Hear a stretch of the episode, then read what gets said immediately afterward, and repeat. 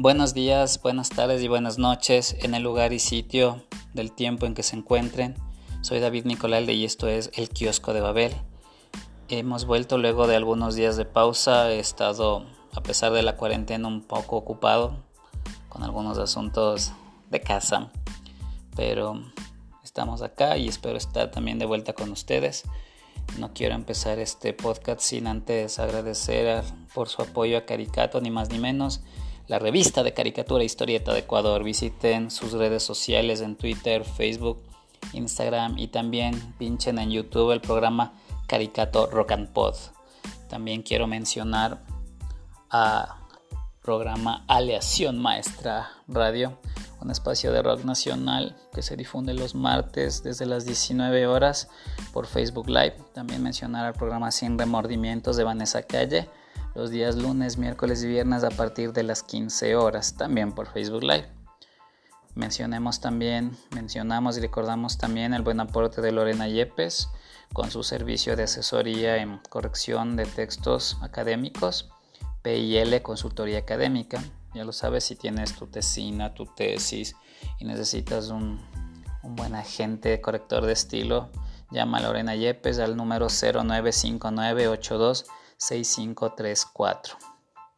Y bueno, el día de hoy hablaremos sobre la pobreza. Tema complicado pues no se resume a pesar de lo evidente, nada más andar con los bolsillos vacíos sin un centavo, sino la pobreza de espíritu, esa que, que no nos permite ver más allá de nuestras narices, que no nos deja empatizar, que, que no nos deja ser solidarios, que nos insiste en en ser más sapos, en ser más vivos, que nos insiste en no premiar el esfuerzo, sino la zapada, que nos insiste en, permitir que las cosas estén como están, en no cambiar nada, en permanecer cómodos, en esperar que, que otros nos den algo y nosotros nada más extender la mano. Todo esto, todo, todo esto que va más allá incluso de la economía, ¿no? Esta actitud ante la vida de, no esforzarnos, de, solo quejarnos, pero no aportar con ideas, de abusar de los demás, de pasarlos por encima, de no ser considerados. La pobreza, esta pobreza de, de alma, de corazón, que nos impide razonar, que nos impide, como dije hace un momento, ver más allá.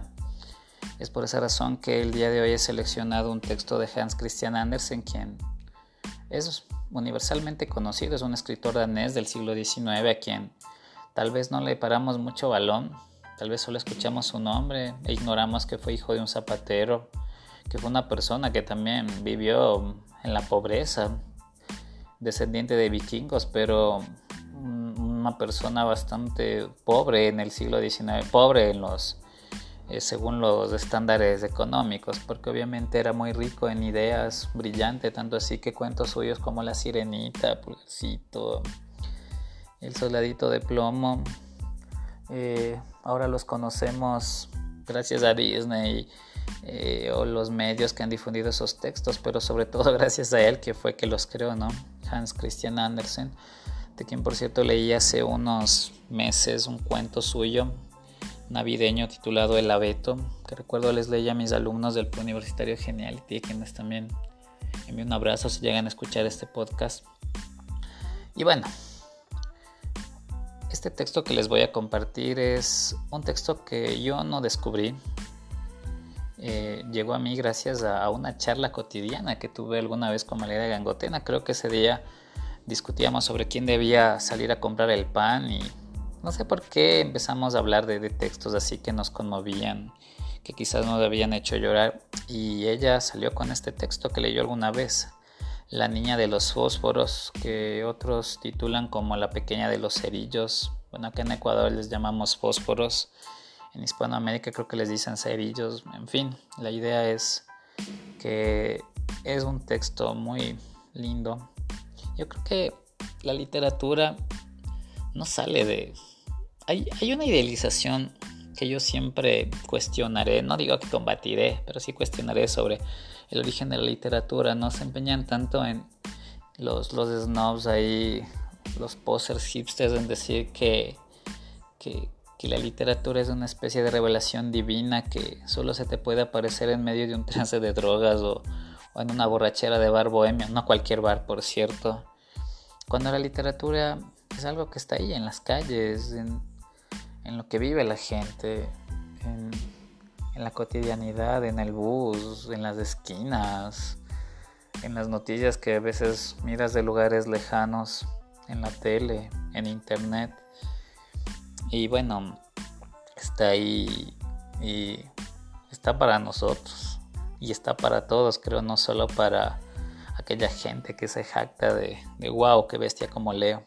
En fin, por cierto, antes de pasar a la lectura del cuento, quiero eh, enviar un saludo a Carlos Lazo Cueva, quien me había hecho llegar el cuento que leí en el podcast anterior, que por cierto recomiendo también si es que no lo escuchaste, en donde compartí el cuento Un pedazo de carne de, Jack London. Olvidé mencionar que, que fue él quien me envió el link de ese cuento. Yo de Jack London, insisto, solo conocía El llamado de la selva. Y el Carlos, este amigo que vive en Guayaquil, fue quien me envió ese maravilloso texto, así que ya lo saben. Si no lo quieren leer, pueden escucharlo en mi podcast anterior. Y bien, pasamos a La pequeña de los fósforos o La niña de los fósforos de Hans Christian Andersen.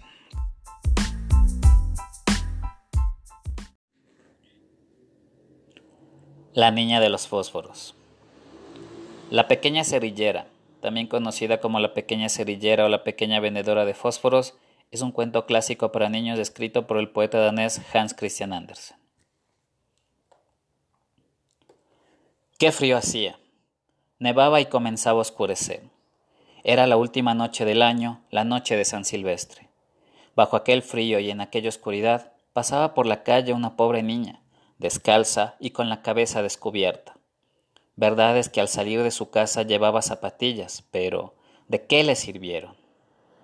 Eran unas zapatillas que su madre había llevado últimamente, y a la pequeña le venían tan grandes que las perdió al cruzar corriendo la calle para librarse de dos coches que venían a toda velocidad.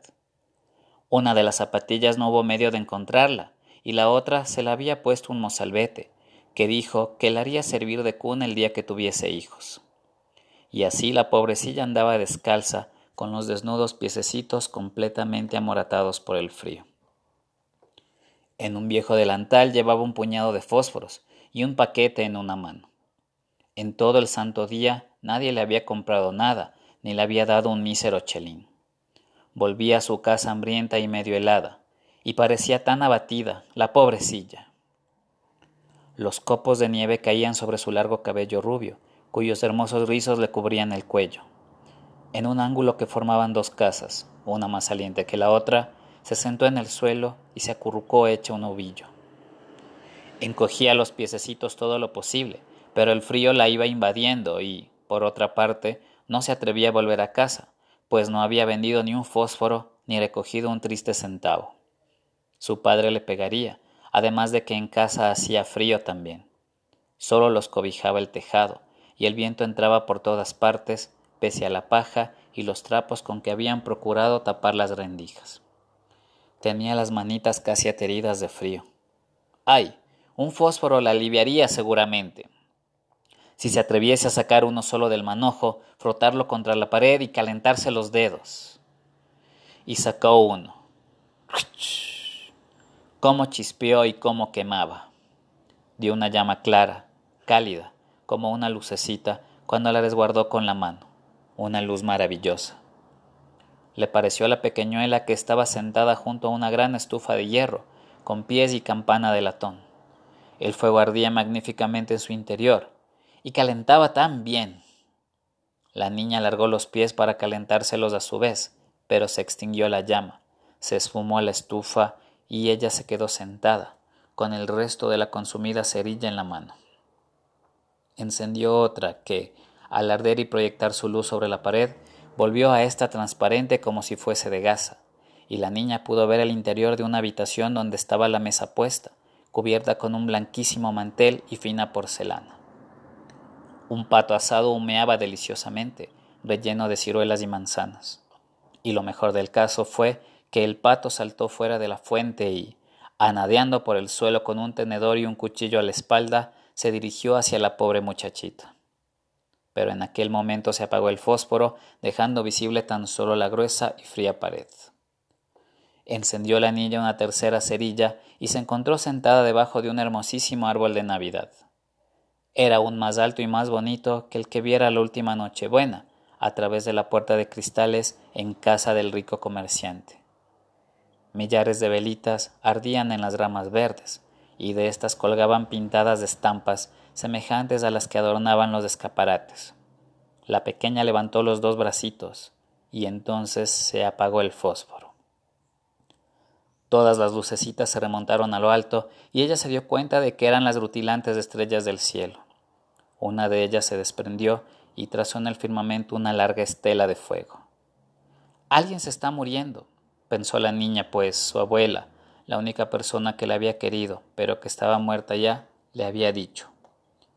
Cuando una estrella cae, un alma se eleva hacia Dios. Frotó una nueva cerilla contra la pared. Se iluminó el espacio inmediato y apareció la anciana abuelita, radiante, dulce y cariñosa. Abuelita, exclamó la pequeña, llévame contigo. Sé que te irás también cuando se apague el fósforo del mismo modo que se fueron la estufa, el asado y el árbol de Navidad. Se apresuró a encender los fósforos que le quedaban, afanosa de no perder a su abuela, y los fósforos brillaron con luz más clara que la del pleno día. Nunca la abuelita había sido tan alta y tan hermosa. Tomó a la niña en el brazo y, envueltas las dos en un gran resplandor, henchidas de gozo, emprendieron el vuelo hacia las alturas, sin que la pequeña sintiera ya frío, hambre ni miedo estaban en la mansión de Dios nuestro Señor. Pero en el ángulo de la casa, la fría madrugada descubrió a la chiquilla, rojas las mejillas y la boca sonriente, muerta, muerta de frío en la última noche del año viejo. La primera mañana del año nuevo iluminó el pequeño cadáver, sentado, con sus fósforos, un paquetito de los cuales aparecía consumido casi del todo.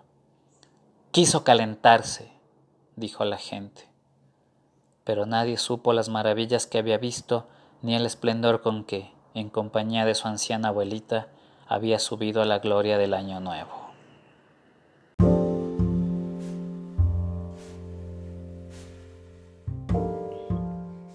Ese fue el texto de Hans Christian Andersen del siglo XIX, La pequeña de los fósforos, un, un relato bastante tierno pero sobrecogedor que narra esa falta de calor que, la pobreza puede producir en un ser, esa falta de, seguridad, de, alivio, de, un hogar que la pobreza puede construir en, en el espíritu de la gente. Y es que, como les decía, la pobreza no se trata incluso de no, de no tener dinero solamente, sino de esa sensación de soledad, de vacío que nos produce, de, de no poder confiar en el mundo, de, tener que divagar por las calles eh, para encontrar algo de alivio, algo de, soporte, algo que nosotros vemos, insisto, no solo cuando no, hay un, dólar en, casa, en la billetera, sino en esa soledad, en esa angustia, en esa sensación de, de no futuro, de incertidumbre en esas voces que escuchamos en la calle ahora en estos días de pandemia cuando se supone todavía deberíamos estar en casa, pero hay mucha gente que, debe arriesgar incluso su salud para poder llevar algo de, seguridad a casa, para superar esta pobreza, para pagar, empezar a pagar las deudas, las cuentas de los servicios que empezarán a cobrarse de nuevo luego de que termine el estado de excepción el 16 de junio. Y esa incertidumbre que ahora mucha gente en sus trabajos siente, pues sabe que muchas empresas lastimosamente se justificarán en la pandemia para eh, despedir personal, es evidente, no, no, no ha habido ventas, no ha habido actividad comercial. Y, mucha gente seguramente será despedida, porque igual las empresas no, no pueden inventarse tampoco dinero, no, no todos son grandes monopolios o oligopolios como a veces la izquierda más radical nos quiere hacer creer. Está el otro lado también, el de los pequeños empresarios, de las pymes, de la llamada economía popular y solidaria, que a veces considero más una etiqueta peyorativa.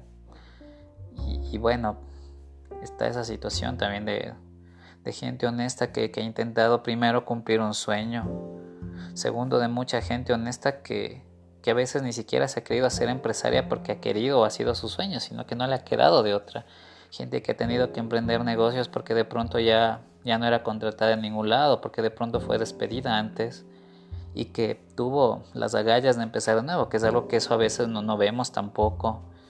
Y bueno, que también estará padeciendo en estos días. Y obviamente del trabajador, pues también que, que evidentemente tiene más las de perder, está en condiciones más vulnerables. El tema del subempleo no, no es algo que inició realmente en este tiempo, que va a empezar con esta ley humanitaria que le dicen. Es una realidad que ya venimos viviendo desde hace varios años, por lo menos desde el 2014 en que bajó el precio del petróleo, me atrevería a decir que incluso antes de eso, solo que ahora aparentemente se lo quiere formalizar a través de la figura de, flexibilización laboral. Pero bueno, vamos que el subempleo y, el desempleo acá no, no son nuevos, ni van a empezar luego de esto. Es algo que ya veníamos viviendo y es algo que también se hizo más latente con la inmigración masiva de extranjeros que para colmo han disputado también esas plazas de subempleo porque hay que llamarlo así como se debe y que se han eh, incluido también en el mercado informal del trabajo.